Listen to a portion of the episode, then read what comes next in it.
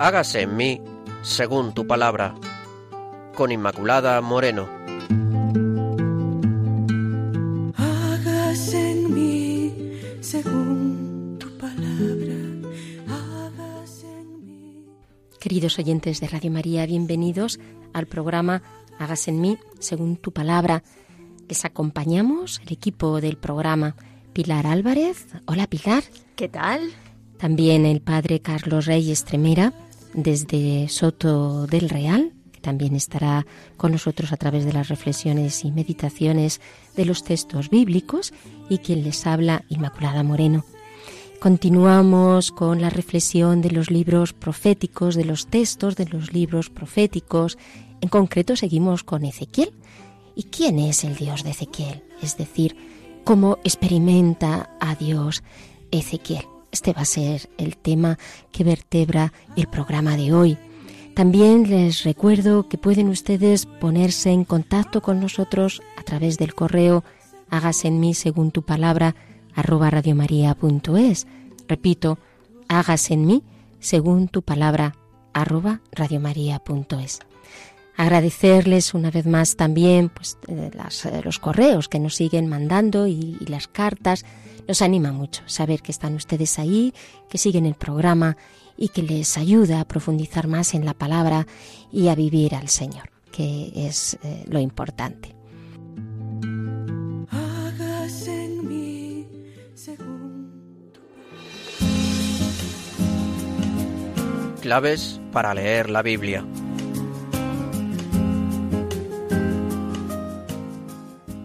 Queridos oyentes, bajo este, este lema, el Dios de Ezequiel, vamos a empezar con las claves para leer la, la Biblia, viendo pues el sentido del pastor y del rebaño en la, en la palabra, porque de esto, de los pastores, nos va a hablar también el profeta Ezequiel.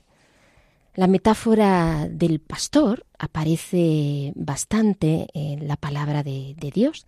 El pastor, tengamos en cuenta que el pueblo era un pueblo nómada y también era un pueblo de, pastores. El pastor es a la vez un jefe y, un compañero. Es un hombre fuerte, capaz de defender su rebaño contra los animales salvajes y que se dedica a proteger a aquellos a los que quiere, en realidad a proteger a, a las ovejas. Así tenemos en primer lugar que Dios es pastor, porque Dios, Yahvé, es jefe y padre del rebaño. Así aparece también en diversas ocasiones. Por ejemplo, nos dice el Salmo 95, 7, guió a su pueblo como ovejas. O por ejemplo el Salmo 78, como un rebaño en el desierto, como un pastor que apacienta a su rebaño, recoge en sus brazos a los corderos, se los pone sobre el pecho, conduce al reposo a las ovejas madres. Es decir, este sentido de Dios que es pastor, es el que guía, el que protege, el que, el que cuida, el que reúne a esas ovejas. Eh, las ovejas conocen esa voz, dice Zacarías, que, que, silba a las ovejas entendiendo cuál es ese silbido del el pastor. Luego, por una parte, tenemos a Dios como pastor. En segundo lugar, también habla de los pastores la palabra. Sí, o sea, el rebaño, pero ¿quiénes son esos pastores? Primero, Dios, pero aquellos a quienes se encomienda el Señor el cuidado de, de, los otros. ¿Quiénes son esos guías? ¿Cómo son esos guías? Por ejemplo, Moisés fue uno de los grandes guías de, del pueblo de, de Israel, o, Josué. Pues también hay mm, momentos en donde aparece que eran los pastores del el pueblo, aunque no se le da explícitamente el nombre de pastor a los reyes de Israel, pero sí se le da, por ejemplo, a, a los jueces.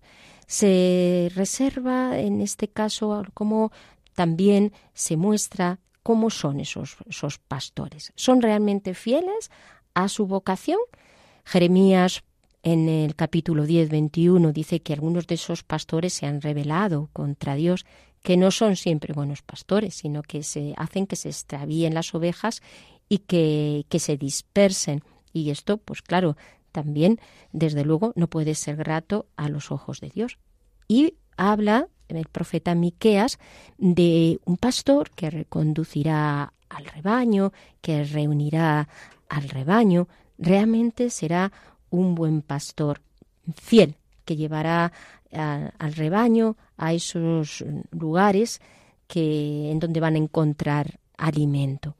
Luego, en el fondo, como vemos ya, tiene todo esto este sentido mesiánico, puesto que eh, Cristo después va a aparecer identificado, sobre todo digo en el Evangelio de Juan, con el buen pastor. ¿Quién es el pastor? Y aparece ahí en este contexto de la profecía eh, el pastor herido, el pastor traspasado, eh, cuya muerte ha sido salvadora. Todo esto, ya digo, de forma profética que está apuntando a Jesús. En la época de Cristo vemos, sin embargo, cómo se juzga de una forma muy diversa a los pastores. No siempre tenían buena fama, no siempre. Sin embargo, eh, debido a esa profecía del buen pastor, sí que el Evangelio los sitúa entre el grupo de los anabín, entre el grupo de los pequeños, porque eran aquellos que reconocieron al Mesías, y hablamos de los pastores de, Belén. Y también aparece Jesús, fiel a la tradición bíblica, pues eh, expresa la solicitud de la misericordia de Dios con los rasgos del pastor que va por la oveja perdida. Lo encontramos en la parábola de Lucas 15, 4, 7. Aunque lo más novedoso es que él identifica, es decir, identifica su persona con eh, el buen pastor. Y además, luego, esto también tendrá eh, esa dimensión de aquellos hombres que tienen esta función pastoral dentro de la Iglesia. En los sinópticos se ofrecen numerosos rasgos que anuncian esta alegoría del pastor. Por ejemplo, el pequeño rebaño de los discípulos, nos dice el Evangelio de, Lucas, que está mm, expresando esta comunidad eh, donde el reino se hace, se hace presente en mi pequeño rebaño. Eh, eh, está también haciendo referencia a este sentido de los anabín, el sentido de, comunión, el sentido de, de, amor que tiene el Señor por los suyos. También, por ejemplo, habla Hebreos 13:20 de el gran pastor de las ovejas, haciendo referencia a Cristo, Cristo como, como sacerdote. Pero ya digo que es en el cuarto Evangelio donde aparece esta imagen clarísima de, del buen pastor, que también nos está recordando pues, al Salmo 23, como no, que eh, conduce hacia fuentes tranquilas, el Señor que nos conduce hacia fuentes tranquilas y que repara nuestras, nuestras fuerzas. Por lo tanto, Jesús, como, como buen pastor, en él se cumple todas esas profecías, es el mediador, es la puerta, es el que da vida, es el que conoce a sus ovejas, es el que reúne a, a todos de todas las naciones, es el, es el pastor herido. Y, y por último, mm, según Juan, el sermón del buen pastor, pues inauguraba ya de alguna la iglesia. Jesús acoge al ciego del nacimiento curado, expulsado de la sinagoga por los malos jefes de Israel, y Jesús es ese pastor que reúne a, este, a este ciego. O Pedro, después de la resurrección, recibe la misión de apacentar a la iglesia entera, en el capítulo 21, en 16.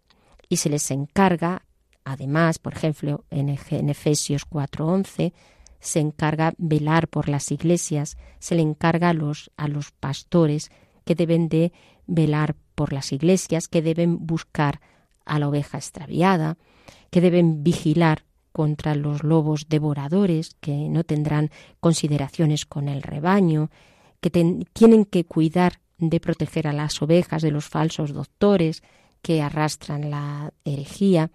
Eh, el solo nombre de, de pastor ya evoca todas estas cualidades y viene a ser esta alegoría en el Antiguo Testamento de cómo actúa Dios y en el Nuevo Testamento donde ya tenemos al buen pastor, esa imagen tan querida por los eh, cristianos de las primeras eh, comunidades y que hacían continua referencia a ese amor de Jesús por cada uno de nosotros, hasta el punto de, de dar la vida. Y así, según esta imagen de Jesús, así aquellos que se les ha dado esta misión de cuidar al rebaño. Deben de dar la vida por aquellos a los que el Señor les ha encomendado, imitando así a Jesús como buen pastor.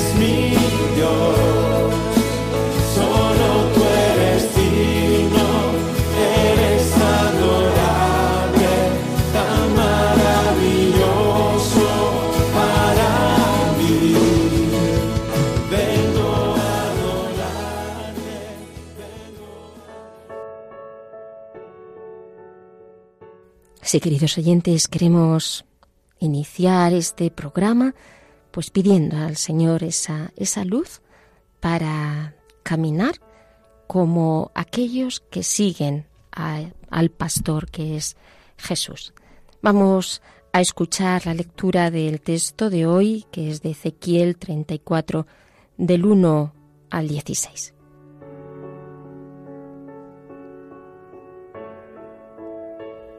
El Señor me dijo, Hijo de hombre, profetiza contra los pastores de Israel y diles, Pastores, esto dice el Señor Dios. Ay de los pastores de Israel que se apacientan a sí mismos. ¿No es el rebaño al que deben apacentar los pastores? Vosotros os tomáis la leche y os vestís con la lana. Matáis las ovejas cebadas, pero no apacentáis el rebaño. No habéis fortalecido a las débiles, ni habéis curado a las enfermas. No habéis vendado a las heridas, no habéis hecho volver a las descarriadas, ni buscado a las perdidas, sino que las habéis conducido con crueldad y violencia. Y ahora andan dispersas por falta de pastor, presa de todas las fieras del campo. Andan dispersas mis ovejas, errantes por todos los montes, por todos los collados, dispersas mis ovejas por todo el país, sin que las busque nadie ni las cuide. Escuchad, pues, pastores, la palabra del Señor. Por mi vida, dice el Señor Dios, que por haber sido mi rebaño expuesto al pillaje y mis ovejas pasto de todas las fieras del campo por falta de pastor, por no haber cuidado mis pastores mi ganado, y haberse en cambio apacentado a sí mismos en lugar de mi rebaño, por eso escuchad pastores la palabra del Señor. Esto dice el Señor Dios, aquí estoy yo contra los pastores, reclamando mi rebaño de sus manos.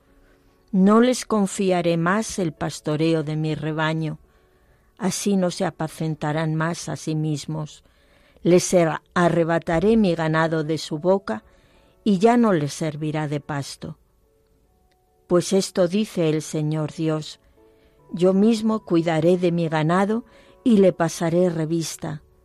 Como un pastor pasa revista a su ganado cuando se encuentra entre su rebaño disperso, así pasaré yo revista a mis ovejas y las recobraré de todos los lugares donde se habían dispersado en día de nubes y tinieblas.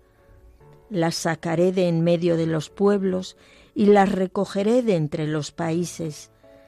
Las llevaré a su tierra, las pastorearé por los montes de Israel, por los valles y en todos los lugares habitados del país. Las apacentaré en pastos escogidos. Su majada estará en los montes altos de Israel. Allí descansarán en cómodo aprisco y pacerán pingües pastos por los montes de Israel. Yo mismo llevaré mi rebaño a pastar y lo devolveré al lugar de su descanso, dice el Señor Dios. Buscaré la oveja perdida y haré volver a la descarriada. Vendaré a la herida, fortaleceré a la flaca, cuidaré de la gorda y robusta, las apacentaré como es justo.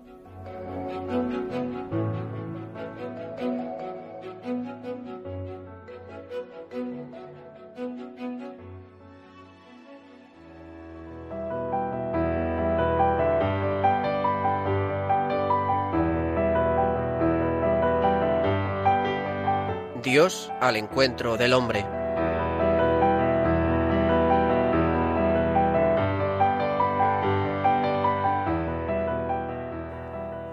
A la luz de este texto pasamos a escuchar la predicación del padre Carlos Reyes Tremera, que es sacerdote salesiano y actualmente está en Soto del Real. Le agradecemos al padre Carlos pues este esfuerzo continuo que hace por eh, presentarnos la reflexión sobre los textos bíblicos. Muy queridos y recordados oyentes de Hágase en mí según tu palabra.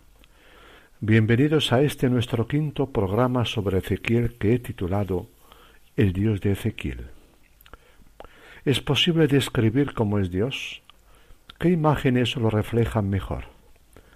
¿Basta una o hay que usar muchas para hacernos una idea de cómo es? ¿Es Dios comprensible o es inabarcable?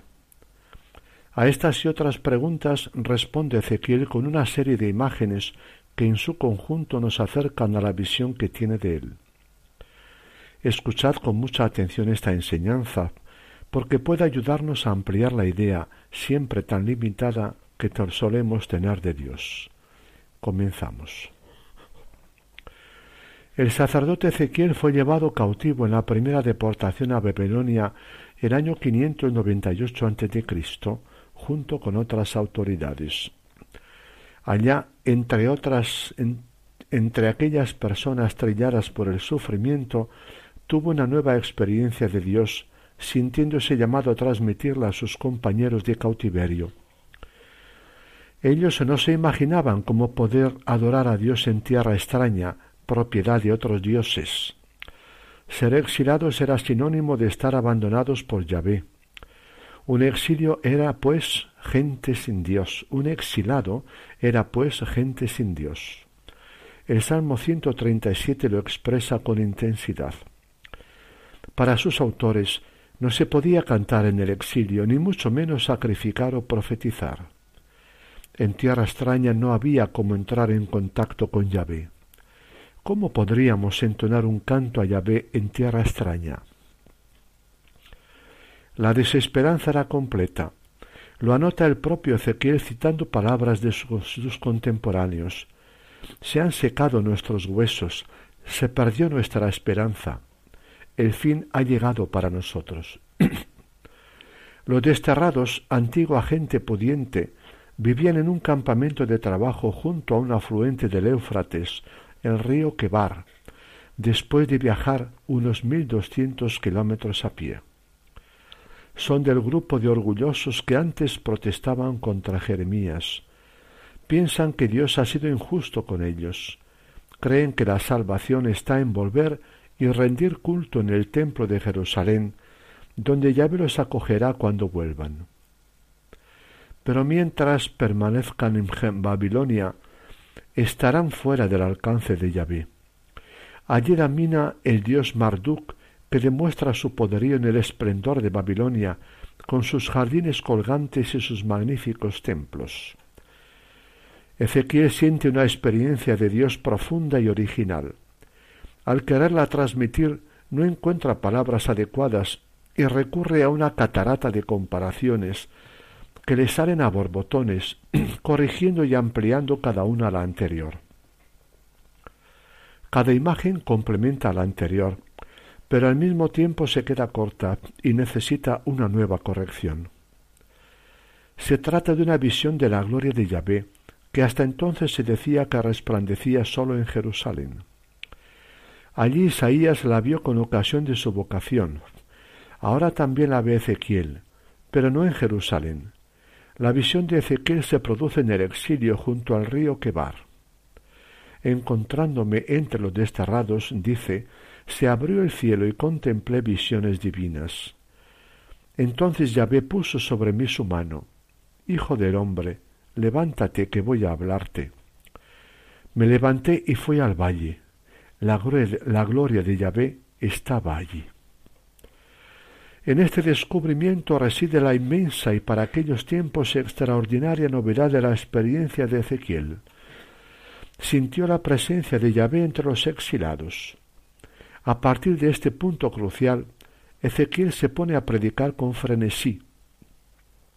Siente que Yahvé vive ahora entre aquellos deportados tan oprimidos y esclavizados, solidario con todos ellos, por lejos que estuvieran de Jerusalén. Ezequiel insiste en que este descubrimiento era motivo de un gran consuelo para los que con desánimo y desesperanza acostumbraban a mirar al norte, desde donde los babilonios los habían traído hasta las orillas del río Quebar. Su Dios había hecho el mismo trayecto. Él también venía del norte para estar con ellos en tierra extraña, en suelo de otras divinidades. Los deportados ya no estaban solos, sus caminos no habían sido olvidados por su Dios. Ezequiel es el vidente de la presencia de Dios entre su pueblo sufriente. Anuncia la presencia de un Dios que ha bajado hasta su pueblo en desgracia para revelarle su poder y su cercanía. Yahvé no se había quedado encerrado en el templo de Jerusalén, sino que vive junto a los desterrados, haciéndose sentir en aquellos momentos difíciles y oscuros. El Dios que se revela a Ezequiel es polifacético. Son muy variadas sus caras, sus manifestaciones y sus aspectos. Está por encima de todo y de todos, lo invade y lo envuelve todo. Es misterioso y sencillo, grandioso y cercano. Es un Dios al que no se le puede encerrar en ningún sitio, ni siquiera en el templo. Él se encuentra en todas partes, es ágil y dinámico, absolutamente libre. Es movilidad sin descanso, un Dios que se mueve como quiere y cuando quiere. Dios es fuego ardiente que quema, penetra hasta en lo más profundo y deja siempre la huella de su paso. Es como brasas ardientes que calientan y convocan a la reunión, al diálogo, a la intimidad. Dios cercano, familiar, que anima a acercarse a Él como brasas ardientes pero las brasas son pequeñas, están quietas y dan poca luz. Por eso Ezequiel se corrige. Dios es ágil y luminoso como antorchas que se agitan, pero la antorcha es pequeña e ilumina poco. Por eso Ezequiel afirma que Dios ilumina como el relámpago. Pero el relámpago, el relámpago puede dar miedo y hacer daño. Por eso anuncia que Dios es poderoso como el relámpago, pero además hermoso y esperanzador como el arco iris. Ezequiel ve también a Yahvé con diversos rostros. Siente que Dios mira hacia los cuatro puntos cardinales, o sea, en todas direcciones, sin que nada se le escape. Por eso siempre camina de frente, vaya donde vaya, sin dar la espalda a nadie. Sus caras son como de león, de toro, de águila y de hombre. El rostro de Dios es como el del de el rostro de Dios es noble, bello, majestuoso, seguro de sí mismo, temible, defensor de sus cachorros. Es también como el del toro, fuerte, hermoso, serio, lleno de una fuerza que impone total respeto. Pero como el toro es pesado, poco ágil, dice Ezequiel que Dios tiene también cara de águila, hermosa y solemne, llena de poder, ágil, inalcanzable, que con suavidad se levanta a alturas inalcanzables, segura de su vuelo desde, desde el que lo domina todo. Pero estas comparaciones se quedan cortas, por eso Ezequiel añade que Yahvé también tiene cara de ser humano, que sabe sonreír con ojos expresivos, cariñosos e inteligentes. En esta catarata superpuesta de comparaciones, Ezequiel ve a Dios con pies de buey. El buey es el que avanza a pesar de todo, es el que puede andar con seguridad, por más resbaladizo que sea el camino. Aun de los pantanos de los, de los pantanos de Babilonia puede hacerlos salir. Yahvé está cinchando para sacarnos del barro de Babilonia. Sus piernas son de bronce, o sea, irrompibles. Dios seguro que sabe dónde pisa y jamás resbala. Tira fuerte y tranquilo, como los bueyes cuando tiran seguros de la carreta, por más inseguro que sea el camino. Frente a la idea de un Dios cuadriculado, encerrado en Jerusalén, Ezequiel se imagina a Dios con alas, y no dos, sino seis, y tiene también unas ruedas especiales que giran sobre sí mismas. Yahvé puede llegar instantáneamente a donde quiera, en cualquier dirección, por más lejos que sea. Es ágil y rápido, nadie le puede encerrar ni impedirle el paso. Ezequiel siente que Dios lo ve todo, tiene ojos por todo su contorno, y es poderoso y terrible como un, río caudaloso o como el estruendo de un ejército en marcha. Va donde quiere, nadie le puede atajar. Es como el viento huracanado. Algunas comparaciones anteriores podrían producir la impresión de un Dios ciertamente grandioso pero terrible. Por eso Ezequiel necesita comparar también a Dios con algo íntimo y hermoso. Las piedras preciosas, que son transparentes, puras, de colores suaves y cálidos. Justamente su valor está en la transparencia limpia y sus hermosos colores suaves. El Dios que experimenta Ezequiel es transparente, delicado, puro, íntimo, de suaves colores, pero muy duro, como el crisólito y el zafiro. Por eso mismo es un Dios universal, no es Dios solo de un pueblo perdido en la montaña, ni un Dios que debe odiar a los extranjeros, es un Dios universal que llega a todas partes. No tiene límites, es inmenso y poderoso, nada se puede esconder de él. Este Dios de fuerza penetrante hace que el profeta se mantenga de pie. Le exige fidelidad en la transmisión del mensaje y le pide cuentas de ello. No se queda contento con que escuchemos su palabra, hay que tragarla y experimentarla. Abre la boca y come lo que te doy. Come este libro y anda, vete a hablar a la gente de Israel palabra que es todopoderosa. Ninguna de mis palabras esperará más. Será cosa dicha y hecha. Así es como Ezequiel inaugura una nueva era en el conocimiento de Dios. El Dios universal que lo ve y lo puede todo, grande y cercano a la vez, que está en todos lados. Después de su maravillosa experiencia de Dios y su consiguiente llamada, Ezequiel se dedica a predicar a sus compañeros de cautiverio. Para él queda claro que primero tienen que reconocer sus infidelidades para poder recibir así el perdón y la restauración que les ofrece Dios. Pero durante un largo periodo, desde la primera deportación hasta la destrucción de Jerusalén en los años 598, entre los años 598 y 587, sus compañeros se encierran en su torzudo orgullo. Pensaban que el destierro iba a ser pasajero, esperaban que pronto volverían todos a Jerusalén y allí encontrarían de nuevo su salvación. Lo que menos podían esperar era la destrucción de Jerusalén y el aumento del número de deportados. Ezequiel hace esfuerzos desesperados por hacerles ver que vivían en una irresponsable inconsciencia, pues esa esperanza falsa les impedía ver que no habían dejado las causas de su primera deportación, como eran la idolatría y las injusticias, íntimamente unidas la una a las otras. Además, el centro de esa corrupción era precisamente el templo de Jerusalén. Si no reconocían su pecado y cambiaban radicalmente de postura, la segunda catástrofe sería peor que la primera. Pero los esfuerzos del profeta son en vano. Nadie quiere escuchar su palabra.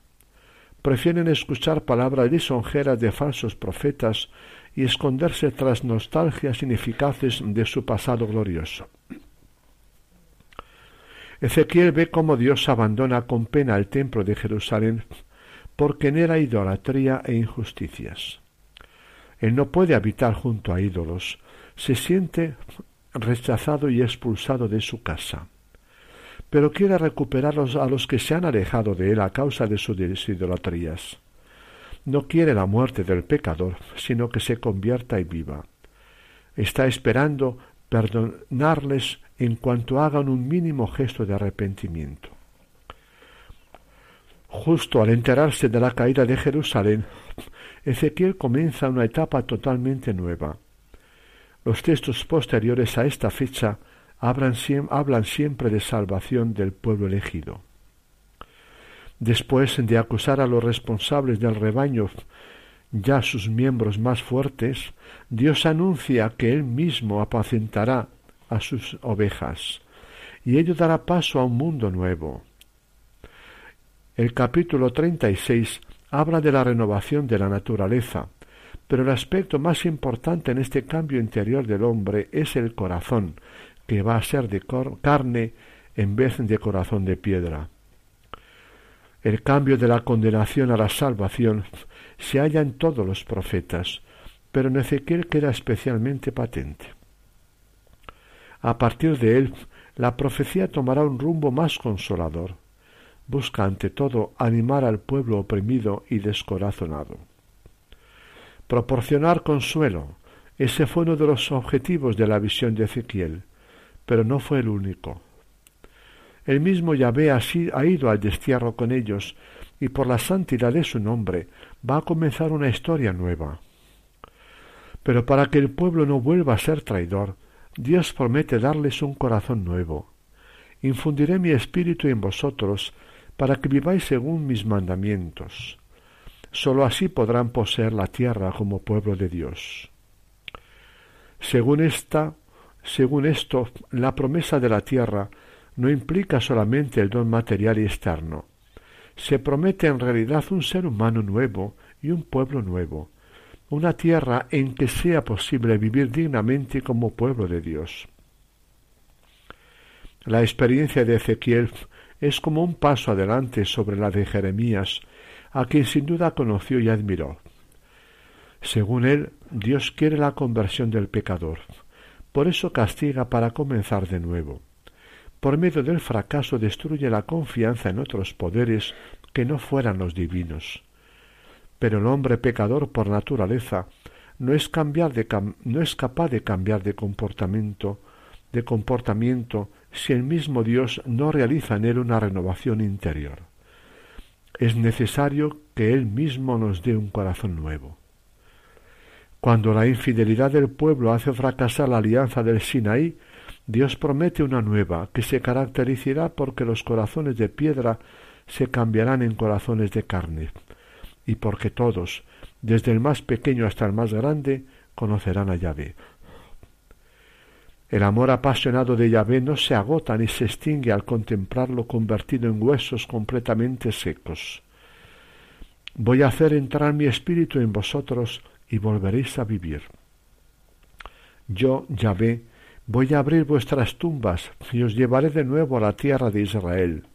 Yo soy Yahvé. El Dios de Ezequiel pide cambio, volver a empezar de nuevo, a no resignarse ni acomodarse, a no instalarse en la monotonía, a tener esperanza, a no sentir miedo y a creer en la vida y en los demás. Es un Dios transformador que quiere sanar al hombre desde sus raíces. Dios generoso, gratuito, que cambia el corazón. Vela constantemente por sus ovejas y las apacienta con justicia. Él busca la oveja perdida, cura las heridas y da fortaleza a las enfermas. El Dios de Ezequiel es presencia amorosa que consuela a los desterrados, presencia reveladora e implacable con el orgullo, la idolatría y las injusticias, presencia que arranca de raíz el pecado, presencia comunicadora de vida, presencia en el diálogo constante, presencia de donde brota la nueva criatura, un Dios que derrama como nunca su creatividad. Hasta aquí nuestra enseñanza de hoy, mis queridos amigos. Qué grande e inconmensurable es Dios, ¿verdad? Y qué, limitados e insuficientes nuestros esfuerzos por comprenderlo. Del conjunto de imágenes que utiliza Ezequiel para describirlo, nos quedan claras dos cosas.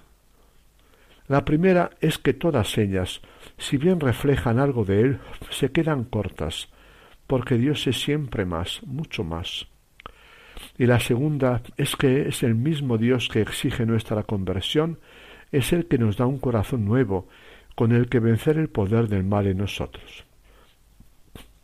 En nuestro próximo programa, el último sobre Ezequiel, hablaremos de Dios como fuente de agua viva que vivifica todo lo que toca y haremos un resumen de la personalidad de Ezequiel, profeta de cuerpo entero y hombre de una fe por encima de lo normal. Un gran abrazo. Muchas gracias, Padre Carlos, un día más por su aportación les recordamos que estamos en el programa Hágase en mí según tu palabra, que es un programa sobre teología bíblica espiritual, puesto que lo que intentamos es que a través de, la palabra nos resuene también, sobre todo, una lectura existencial de, nuestra vida a la luz del Señor. Y que hoy estamos con el profeta Ezequiel, como Dios eh, experimenta y transmite eh, como a través de Ezequiel, quién, quién es. Eh, queridos oyentes, también les recuerdo el correo electrónico a través del cual pueden ponerse en contacto. Hágase en mí según tu palabra arroba radiomaria.es. Hágase en mí según tu palabra arroba radiomaria.es.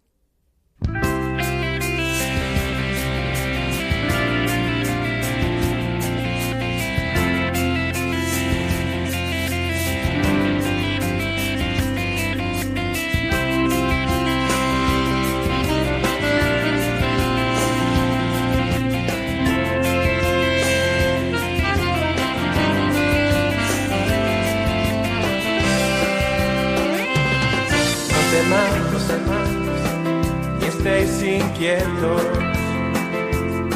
aunque no me podáis ver, porque yo salí del Padre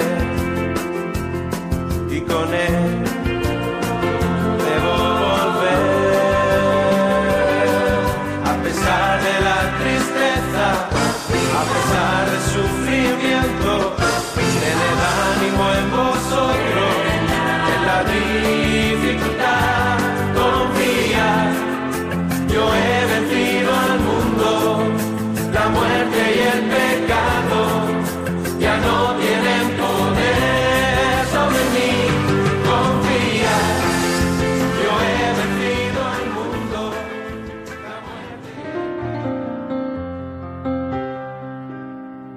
Rincón Bíblico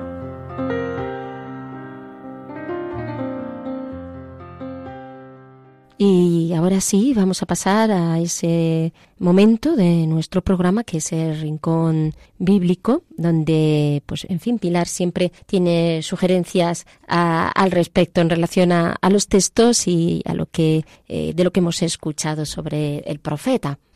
Pues la verdad que qué evocadora es, esta imagen del pastor. Hmm. Yo tengo que dar gracias a Dios por haber vivido alguna época de mi vida en el campo y cuando escucho estas palabras de, del Señor, pues solo tengo que cerrar los ojos y acordarme de la tierra, del rebaño y de los pastores. Pues porque las funciones del pastor a veces la gente que vive en las ciudades como que no las tiene muy claras, ¿verdad? Pero el pastor, como nos decías tú antes, Inma, pues em, es ese hombre que va guiando a su rebaño, es una de las funciones del pastor, ¿verdad? El rebaño no está siempre en el mismo sitio, el pastor le conduce, el pastor le guía, va delante de él marcando el camino, no le conduce por terrenos peligrosos donde se puedan perder las ovejas. Otra de las funciones del pastor, pues es darle buenos alimentos, como nos dice eh, la lectura que hemos escuchado, pingües pastos. Alimentar bien a las ovejas, saber los sitios donde las ovejas se alimentarán, tomarán ese alimento que las va a hacer crecer y ser fuertes. Las tiene que conducir a aguas cristalinas, ¿verdad? Donde aguas que no estén contaminadas por venenos que pueden ser de muchos tipos. Y cura a las heridas, también lo, lo dice la lectura. A veces las ovejas en el caminar pues nos herimos, ¿verdad? Y necesitamos pues que el pastor nos cure. En fin, todo esto que hemos escuchado en la lectura, pues nosotros es evidente que nos vemos retratados como las ovejas, que a veces podemos estar de estas eh, que están sanas y fuertes, pero a veces estamos débiles. En fin, que el pastor tiene que estar pendiente de nosotros, porque ¿qué sería de las ovejas sin pastor? Pues nos perderíamos, nos caeríamos por el precipicio, nos envenenaríamos. Y, y claro, pues esto nos hace pensar cómo son nuestros pastores, los pastores que hemos tenido a lo largo de nuestra vida. Bueno, enseguida siempre salen, es más fácil ver o recordar lo malo que lo bueno, ¿verdad? Ah, pues en aquella ocasión debieron decirme, debieron guiarme.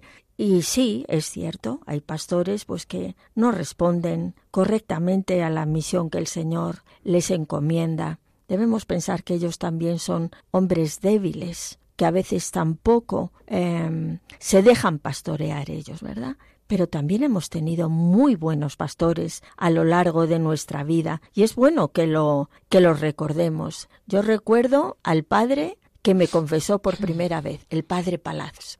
Pues era un buen pastor, pastores en los que se veía la santidad, la santidad.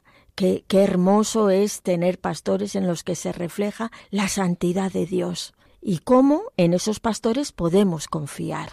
Pero luego, pues mm, ya sabemos que hay otros pastores que no apacientan a su rebaño. También yo creo que muchos de nosotros hemos sido testigos de esto que dice el Señor, yo vendré y les arrebataré mi rebaño.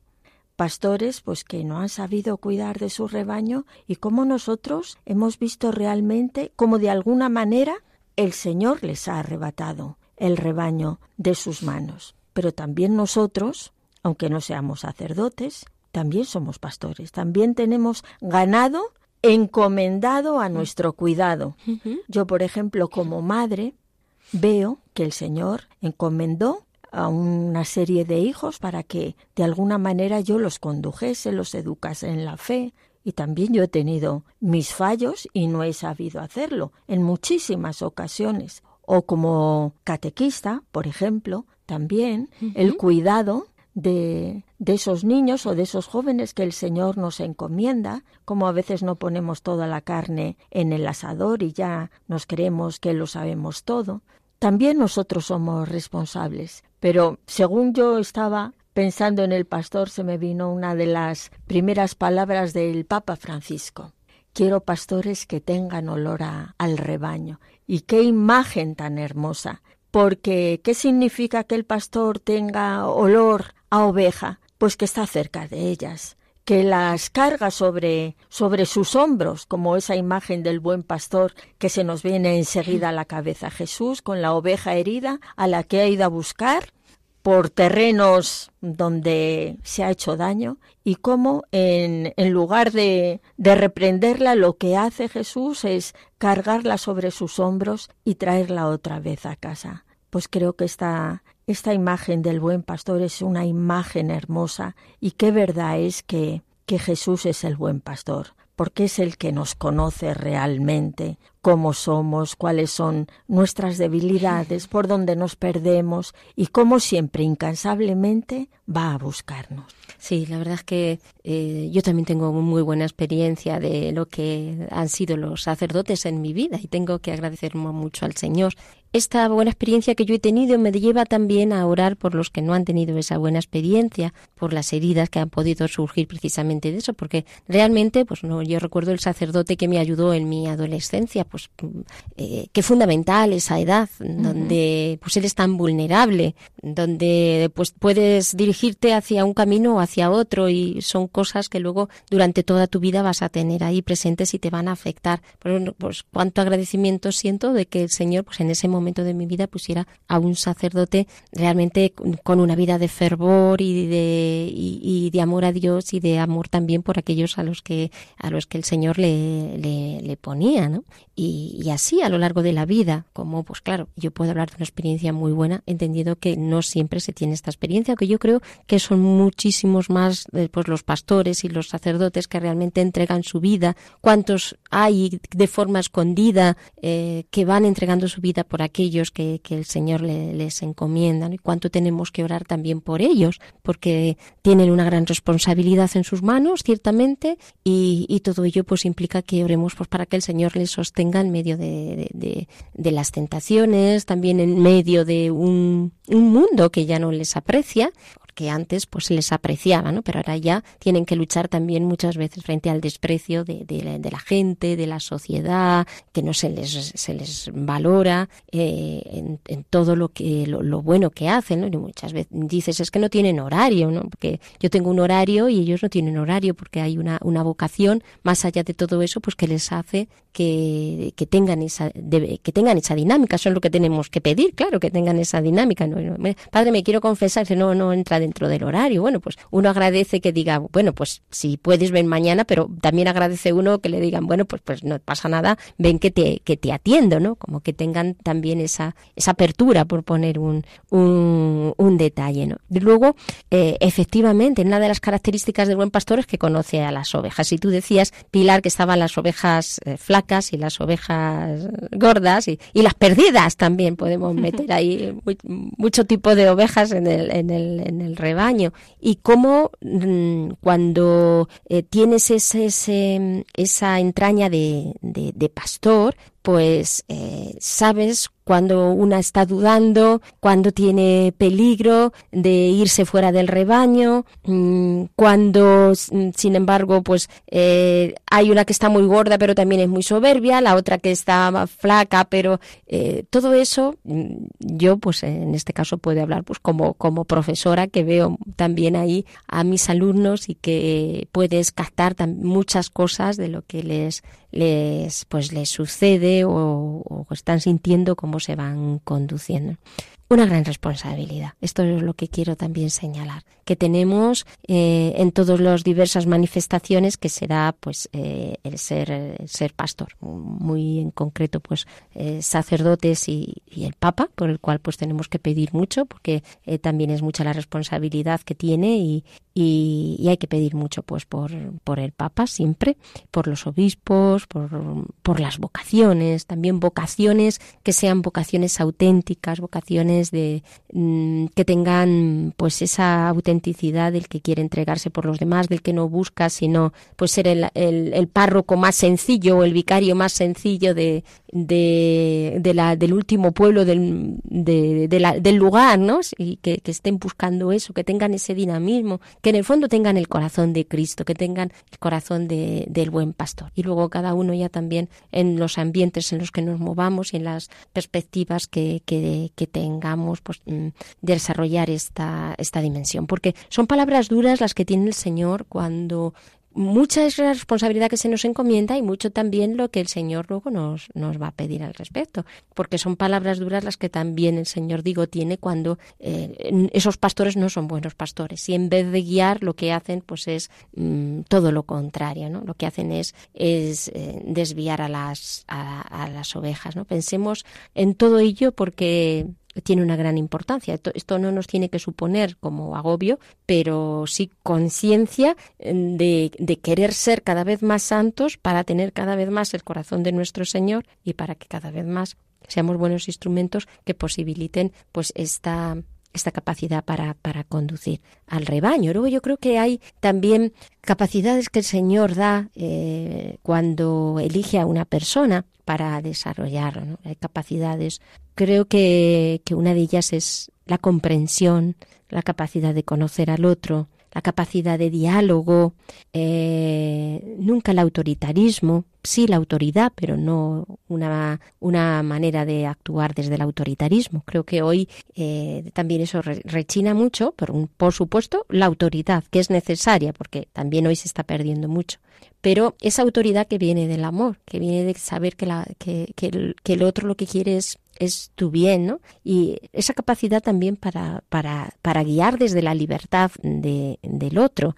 Eh, yo creo que es un verdadero arte, eh, en cierto sentido, podemos ahí poner comillas, porque ante todo más que arte es una gracia y una misión pero también tiene esa, esa parte donde eh, necesitamos mm, entender en cada momento lo que cada uno necesita, porque esa maravillosa riqueza del rebaño del Señor. Cada uno es diferente y por lo tanto cada uno necesita una, algo diferente, distinto, una palabra diferente, tiene un camino diferente. Esto es apasionante por una parte, pero por otro también pues se necesita ese, ese discernimiento para, para dar a todos lo que necesita. Y también ha señalado esta, esta imagen el sentido de comunión. O sea, no solo dar a cada uno el que necesita, sino también eh, el pastor reúne a las ovejas en un solo, en un solo rebaño. La importancia de la comunión, eh, también en el caso del Papa, ¿no? Como él tiene esta misión de, de unir, de reunir, de generar esta comunidad, también nosotros, eh, crear rebaño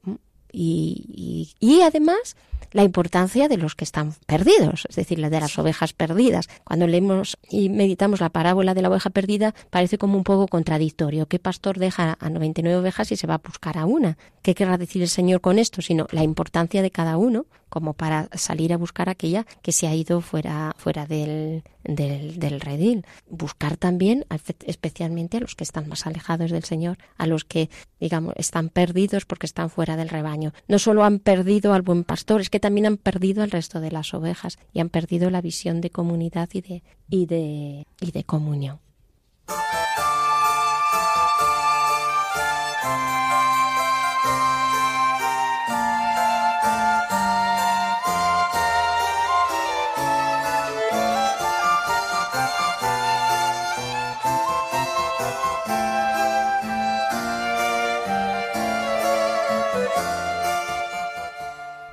Pues queridos oyentes, pasamos ahora a orar con el Salmo 23.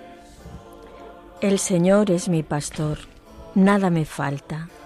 En verdes praderas me hace reposar, me conduce hacia las aguas del remanso y conforta mi alma.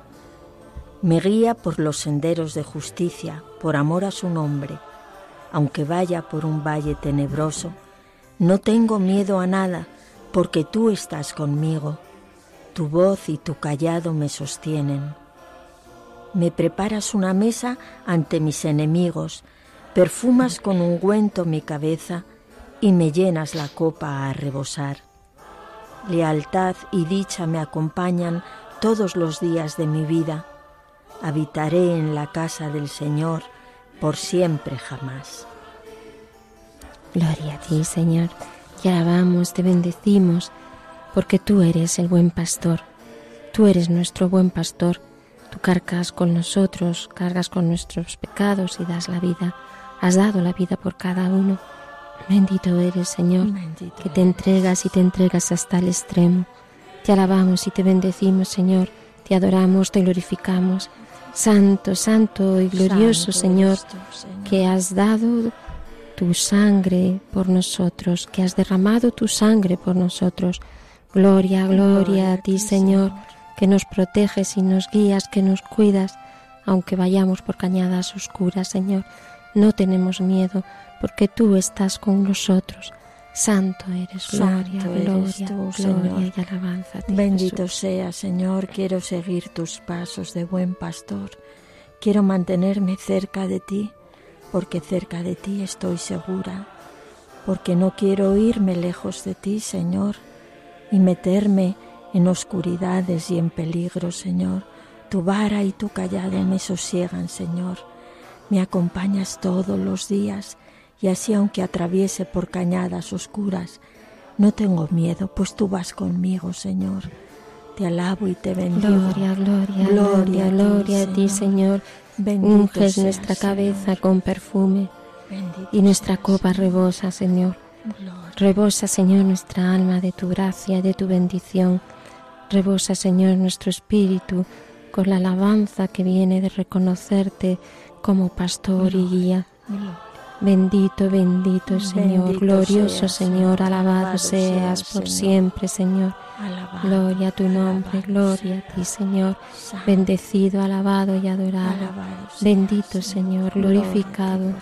Gloria, gloria a ti, Jesús.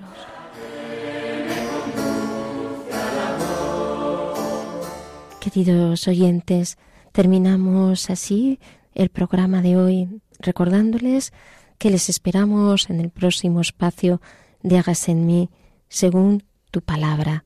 Gracias y hasta el próximo encuentro.